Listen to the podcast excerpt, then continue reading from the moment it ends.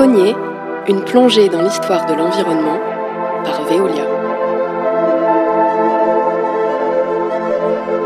Bonjour à toutes et à tous et bienvenue dans Pionnier, le podcast qui remonte le cours de l'histoire de l'environnement. Je suis Guillaume Ledy et j'ai le plaisir de vous accompagner dans le troisième épisode de notre exploration qui nous a déjà conduit à nous intéresser au réseau et à la façon euh, dont la ressource est acheminée. Et quand on évoque l'eau, on pense bien sûr à la nécessité que nous partageons toutes et tous en tant qu'êtres humains, celle simplement de consommer régulièrement de l'eau potable.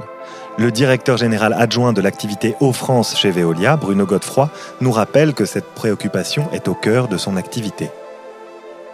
Apporter de l'eau euh, aux consommateurs, que ce soit bien sûr pour l'alimentation en eau euh, humaine, hein, comme pour la, la, préparation des aliments, la cuisine ou pour la, la toilette, mais aussi pour l'activité euh, commerciale et, industrielle. C'est une préoccupation euh, sanitaire depuis l'origine. Et donc, euh, ce métier d'entrepreneur qui est créé, dans les contrats de concession est en réalité dans un cadre réglementaire très encadré depuis l'origine. La réglementation, donc les pouvoirs publics, les autorités sanitaires ont le souci depuis l'origine que l'eau délivrée soit dans une parfaite condition euh, de consommation, donc avec des, niveaux de qualité qui ont été sans cesse euh, augmentés au fur et à mesure qu'on était conscient des avantages de l'eau publique, mais aussi des risques qu'il y avait à consommer de l'eau de mauvaise qualité. D'ailleurs, la première concession euh, signée par la Compagnie Générale des Eaux à Lyon en 1853 n'a pas été sans difficulté de ce point de vue.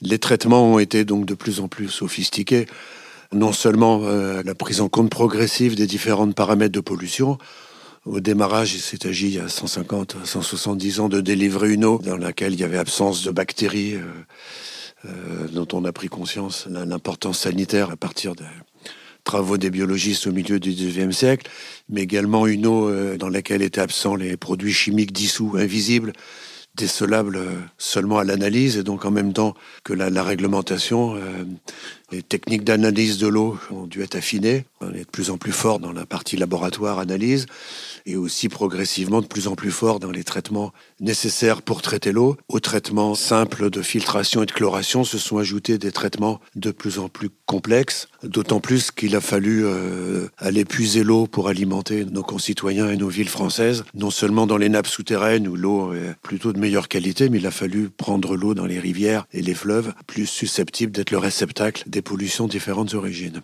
À ces traitements euh, sur la bactériologie, la biologie et la physico-chimie se sont ajoutés plus récemment la, la recherche de traitements sur les organismes qu'on peut déceler en toute petite quantité. C'est pour ça que l'industrie de l'eau, donc nos entreprises, ont été amenées à développer des procédés d'oxydation plus complètes avec l'ozonation, avec les ultraviolets et plus récemment avec tous les traitements de, de filtration jusqu'à l'ultrafiltration, la nanofiltration et les traitements de l'eau par membrane d'osmose inverse comme certaines grandes collectivités y pensent actuellement. Mais alors, comment traiter l'eau? Et depuis quand l'humanité a compris qu'il fallait le faire? Certaines civilisations anciennes, comme l'Égypte antique, avaient déjà saisi cette nécessité. Pour réussir, il faudrait qu'on ait des pouvoirs magiques, qu'on soit des, mages, des, dieux. oui, exactement.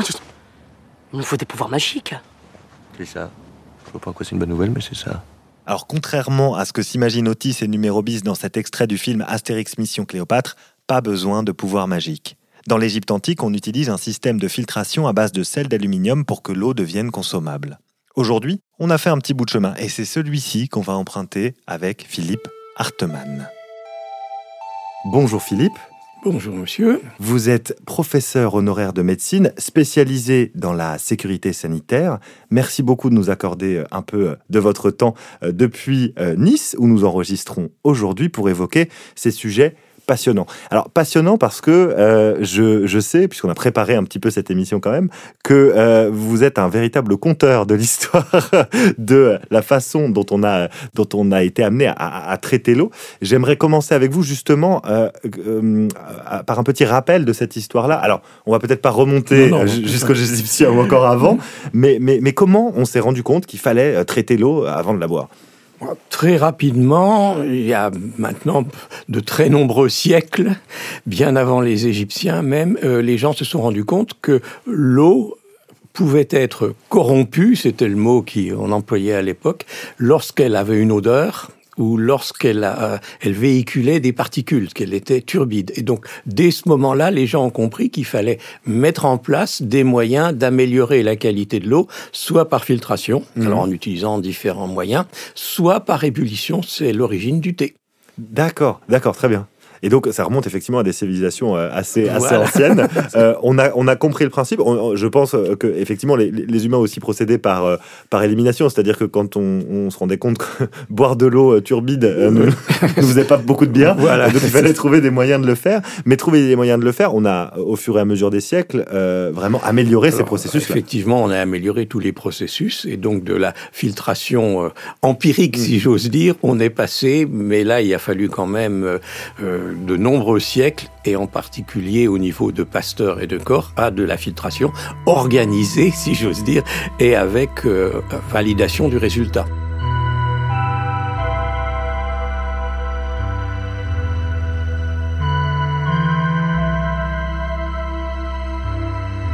Alors ça, on peut revenir un petit peu sur cette histoire, sur cette. euh, euh, Peut-être on peut parler de de, de petites compétitions entre Pasteur et Corps à l'époque. Peut-être nous rappeler simplement euh, pourquoi et puis comment ça s'est joué euh, cette cette compétition pour trouver ce qu'il y avait dans l'eau et comment la traiter. Alors, jusqu'à peu près à leur époque, on parlait de miasmes euh, et on n'avait pas, bien entendu, notion des micro-organismes. À partir du moment où on a découvert le microscope, on, a vu qu'il y avait un certain nombre de, de- de choses, de petites choses euh, sous la, la lentille du microscope, mais il a fallu encore euh, quelques années pour que on se rende compte, lors d'une épidémie de choléra à Londres, euh, que une fontaine particulière pouvait être attribuée épidémiologiquement, après enquête, à l'épidémie de choléra. Les gens qui en, qui en consommaient étaient malades et d'autres qui utilisaient d'autres ressources en eau ne l'étaient pas. Donc à ce moment-là, il a été parfaitement identifié le fait que un micro-organisme était présent dans l'eau qui donnait le choléra et c'est Monsieur Koch qui a découvert, lui, de nouveau en Égypte, euh, la présence du vibrion cholérique et qu'il a décrit euh, comme euh, étant à l'origine de l'épidémie de choléra qui s'était passée en Égypte. Et pourtant, Pasteur était sur le coup aussi. Hein. Pasteur était aussi sur le coup, mais Pasteur n'était pas médecin, euh, à l'inverse de Koch qui lui était médecin. Euh, Koch a eu lui à travailler sur une épidémie de choléra qui se passait à Hambourg et sur le plan épidémiologique, il, était clair que les gens de la, du faubourg, d'un faubourg de Hambourg qui s'appelle Altona n'étaient pas malades alors qu'ils buvaient de l'eau du même fleuve, euh, alors qu'à Hambourg, il était, les gens étaient malades. Et il a vu la différence, il a regardé quelle était la différence entre les deux. Et à Altona, l'eau était prélevée à plusieurs centaines de mètres euh, du fleuve et c'était du sable qui était entre les deux. Et donc, il- à ce moment-là, il a dit, on va utiliser des filtres à sable, qui d'ailleurs avaient été utilisés dans le passé, mais il a vraiment, euh, j'allais dire, organisé le système en mobilisant l'armée, en faisant construire de, de grandes piscines remplies de sable, et l'épidémie s'est arrêtée instantanément à Hambourg dès qu'ils ont bu la même eau, non traitée au chlore et ainsi de suite, mais filtrée sur sable. Donc c'est vraiment eux qui ont décrit tous les deux le moyen d'obtenir euh, par filtration Mhm. et différents types de filtration, une eau de bonne qualité microbiologique. Filtre à sable qu'on utilise encore On euh, l'utilise toujours. aujourd'hui euh, en France, mais euh, dans certains pays euh, également. Ça, ça- cette industrialisation, j'allais dire, des systèmes de filtration va de pair avec euh, le développement euh, des réseaux d'eau, le fait que la création de la Compagnie Générale des Eaux euh, en France et le fait que on, travaille sur l'adduction d'eau, notamment dans les, dans les villes, puis dans les campagnes, ou parfois dans les campagnes, puis dans les villes. En France, est-ce que dès la construction du réseau, on pense filtration ou est-ce que ça se fait, euh, ça se fait progressivement? Alors le grand mérite des deux savants qu'on a cités, c'est d'avoir été capable d'identifier les micro-organismes et de se rendre compte qu'ils étaient d'origine fécale. Et à ce moment-là, ils ont créé la notion de germe indicateur de contamination fécale, c'est-à-dire que dès que dans une eau on retrouvait un micro-organisme particulier, Escherichia coli en l'occurrence, qui sert d'indicateur d'une contamination fécale, soit par euh, l'homme, soit par des animaux, à ce moment-là, on dit l'eau la ressource en eau qu'on a étant contaminée, elle ne peut pas être considérée comme totalement potable, puisqu'il y a un risque d'y retrouver des micro-organismes pathogènes qu'on ne va jamais rechercher. On se limite toujours aux indicateurs de contamination fécale. Donc si on revient à votre question, il est clair que dès qu'on fait une adduction d'eau, on va rechercher s'il y a présence d'indicateurs de contamination fécale, et s'il y en a, on mettra obligatoirement un traitement.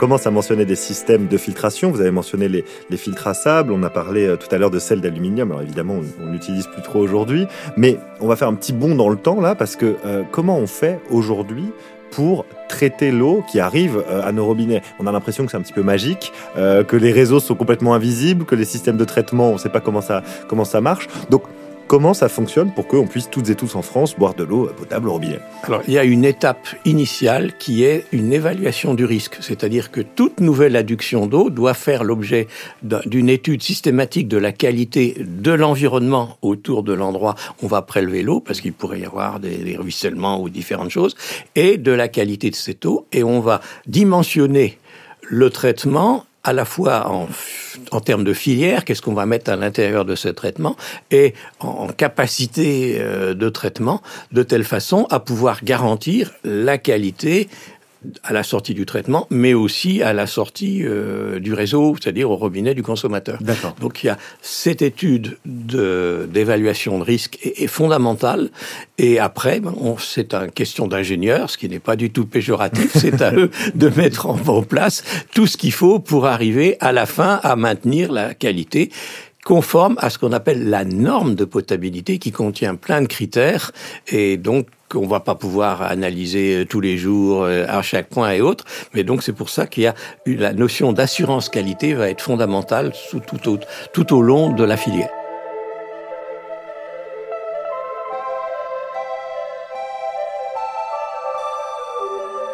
Alors, on, viendra quand même à cette, euh, histoire de, mesure de la qualité sur, euh, sur comment on fait. Mais quand on se rend compte que l'eau qui arrive doit être traitée, du coup, comment ça se passe sur le, sur le terrain, dans les usines? Est-ce qu'on euh, on rajoute des choses? Est-ce qu'on en enlève? Euh, Comment ça marche? Encore une fois, tout va dépendre de la qualité initiale. Oui, bien sûr. Et donc, on a ce qu'on appelle un système multibarrière. Hmm.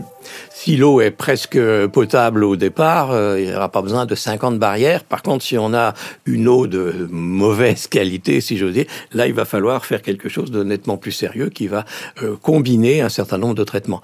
Donc, les premiers traitements, c'est en général la coagulation. On va retrouver des sels de fer ou d'aluminium qui vont faire que les grosses particules vont décanter à l'intérieur de, de bassins ad hoc. Après, on va en général désinfecter, filtrer. Alors après, toute la problématique est savoir avec quel type de filtre, mhm. filtre à sable, filtre à charbon, et en fonction du type de filtre, et là cette fois-ci c'est un problème de qualité chimique, la désinfection va être réalisée avec différents produits. Ça peut être de l'ozone avant des filtres à charbon. Par contre, s'il n'y a pas besoin de ce genre de choses, ça sera uniquement du, chlore. Euh, on continue à mettre du chlore. On continue à mettre du chlore en traitement, en général d'ailleurs en post-désinfection. C'est plus le, le traitement est compliqué, plus le chlore apparaîtra à la fin. D'accord. Euh, et donc, par contre, on utilisera de l'ozone euh, avant. Donc là, encore une fois, c'est tout un, un, schéma de traitement qui est à mettre en place qui va être fonction à la fois des performances qu'on pourra attendre du traitement par rapport à la qualité de l'eau, et puis en fonction du résultat qu'on attend. Euh, si je peux prendre un exemple qui n'a plus rien à voir avec l'eau potable, dans les navettes spatiales, on est bien obligé de retraiter l'eau. Bien sûr.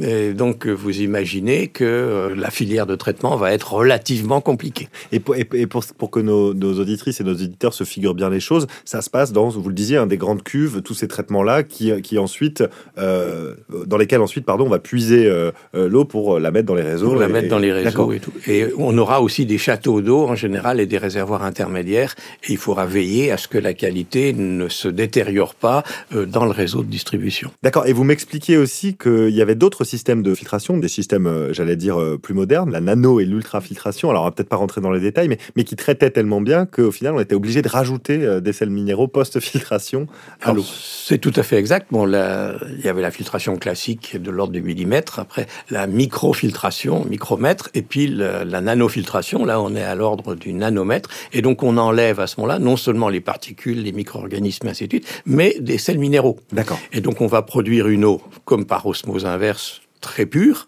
Et avant de l'envoyer dans le réseau, on va être obligé de rajouter des sels minéraux pour éviter que cette eau soit trop agressive et corrode les tuyaux et se charge de minéraux provenant des tuyaux qui sont pas forcément bons pour la santé. Le, le plus bel exemple, c'est pas rien à voir avec la nanofiltration parce que c'était bien avant, et pour les gens qui connaissent les massifs euh, granitiques des Vosges, de- les massifs centrales de la Bretagne et ainsi de suite, c'était le plomb Hmm, Oui, bien sûr. le les tuyaux de plomb qui étaient utilisés en France, à l'inverse de l'Allemagne, parce que M. Bismarck avait interdit d'utiliser du plomb dans les réseaux dès 1870 pour garder le plomb, pour faire euh, des obus, la guerre, et la préparer. Euh, nous, en France, on a continué, j'ose dire bêtement, à utiliser du plomb, et donc toutes les eaux agressives euh, vont euh, se retrouver avec du plomb. Pour être issu de, de cette région, mon grand-père m'avait appris euh, dès, dès ma naissance en disant voilà, tu prends un verre d'eau, tu la prélèves le soir parce qu'il y a eu plein de circulation et ainsi de suite, mais tu ne bois jamais le premier jet de l'eau le matin, Lié au tuyau de plomb. lié au tuyau de plomb. À quoi ça tient une carrière quand même Voilà. À quoi ça tient une passion autour de, la, de, de- de cette qualité justement de, de l'eau auquel, sur laquelle on, on- on- on va revenir. D'ailleurs, petite euh, anecdote euh, qui vient pas de moi, hein, que vous m'aviez aussi euh, raconté, c'est d'ailleurs pour ça qu'on appelle des plombiers des plombiers en France. et Voilà, que le oui. terme n'est pas, euh, on peut pas le traduire en allemand puisque Non. euh, il ne fonctionnait pas avec du plomb. C'est, euh, ça fait partie des petites anecdotes intéressantes.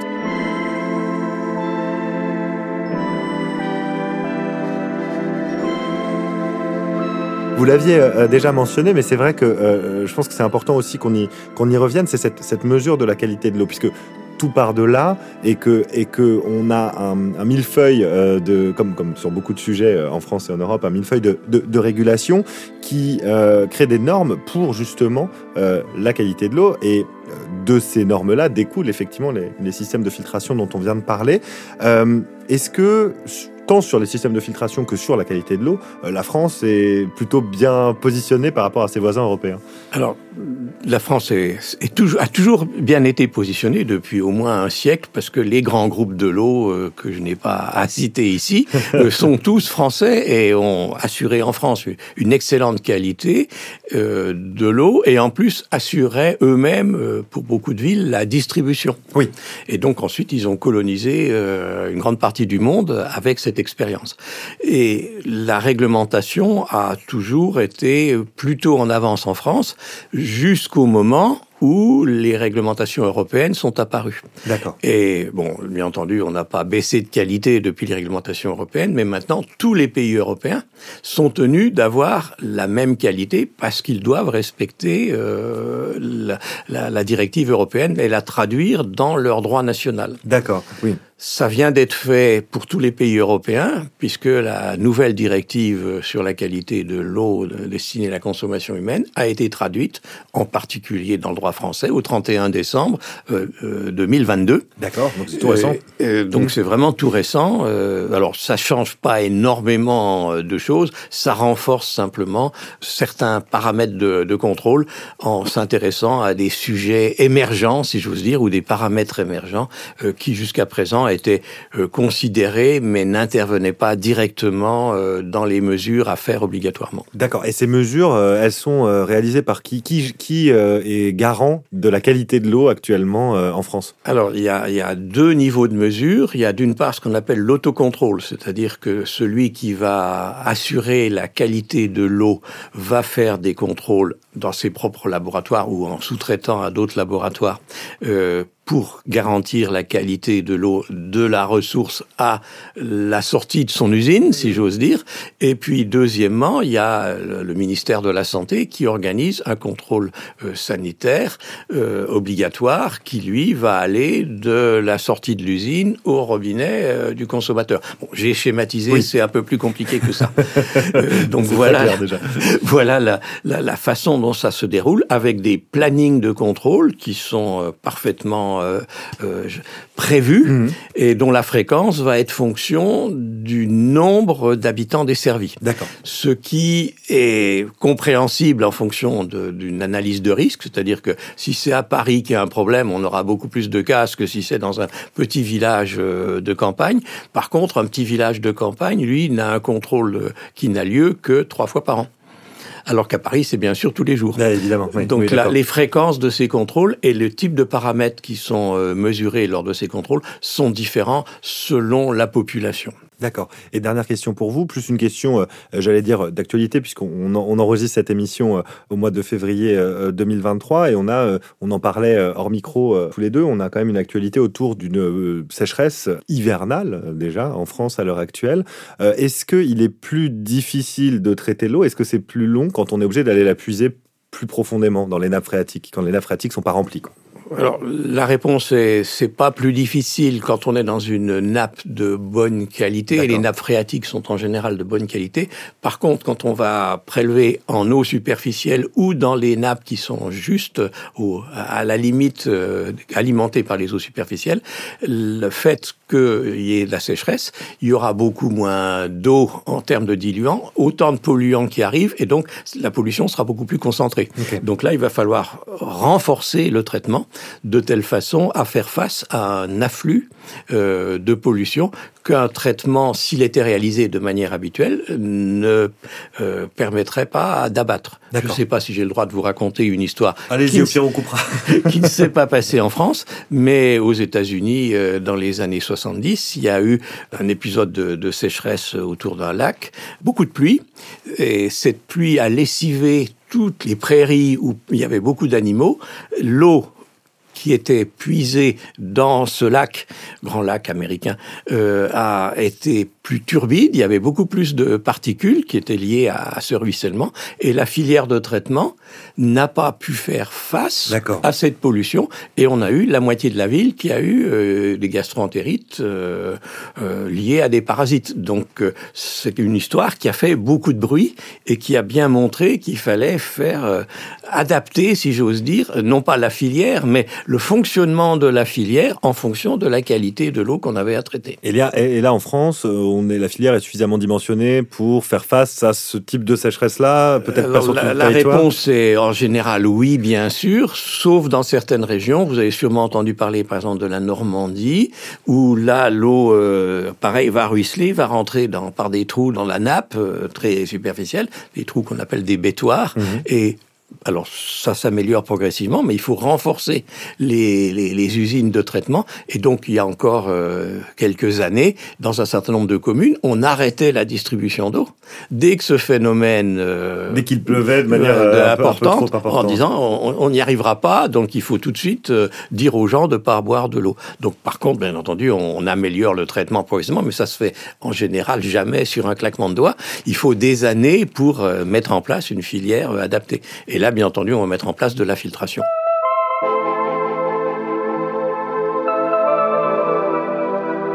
Merci beaucoup à Philippe Hartemann pour ses précieux éclairages et rendez-vous vite pour le prochain épisode qui sera consacré à la question ô combien essentielle de la protection de cette ressource vitale qu'est l'eau.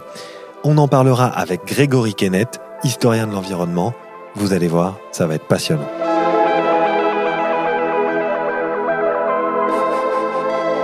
Si vous aimez ce podcast, n'oubliez pas de vous abonner et de lui laisser 5 étoiles sur votre plateforme d'écoute préférée. Retrouvez la série de podcasts et bien d'autres contenus sur l'histoire de l'eau, des déchets et de l'énergie sur pionnier.veolia.com. Pionnier est un podcast imaginé par Veolia et l'ADN Studio. Direction éditoriale Romain Prudent et Guillaume Ledy. Direction de projet Marion Pujot-Sausset et Kevin Vergobi. Chef de projet Jeanne Saunier-Donzel et Pauline Dédier. Chargée de production Amandine Viande.